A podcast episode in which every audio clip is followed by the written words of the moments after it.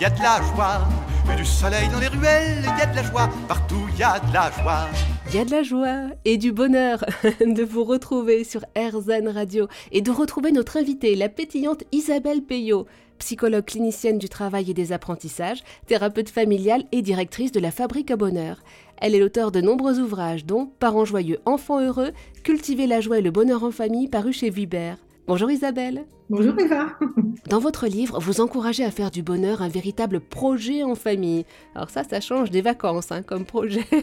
Et vous soufflez les bonnes idées des voisins européens. Oui, c'est-à-dire qu'on peut s'inspirer de, ce qui se fait ailleurs, euh, d'ouvrir un peu la porte pour regarder. Alors ce qui peut se faire chez le voisin, hein, euh, tout simplement, ou dans les pays européens.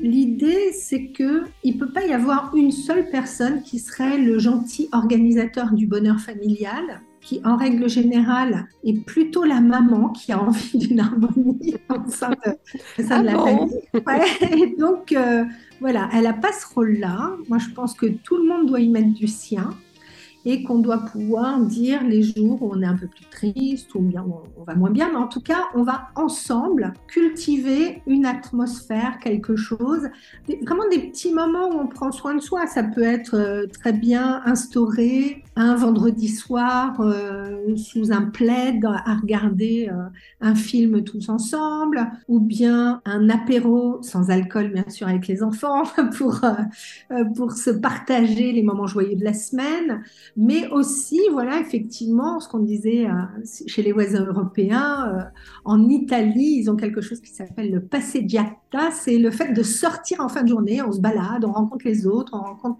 les voisins, on discute, on échange, etc. Euh, moi, je trouve que ça, c'est des petits moments qui nous mettent vraiment de la joie au cœur. C'est comme la, la chantilly sur la gaufre, quoi. Ça amène un petit peu de bonheur supplémentaire.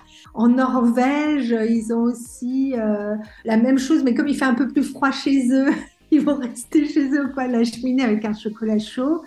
C'est à la fois prendre soin de soi, prendre soin des autres, prendre soin de la relation, se donner du temps doux. Et je pense que le bonheur, il passe par euh, euh, absolument ralentir. Donc, on a des rythmes de vie avec des urgences qui n'en sont pas toujours et que si on est juste sur ce rythme-là, on s'épuise et on passe à côté des autres. On passe à côté de la relation, on est seul ensemble.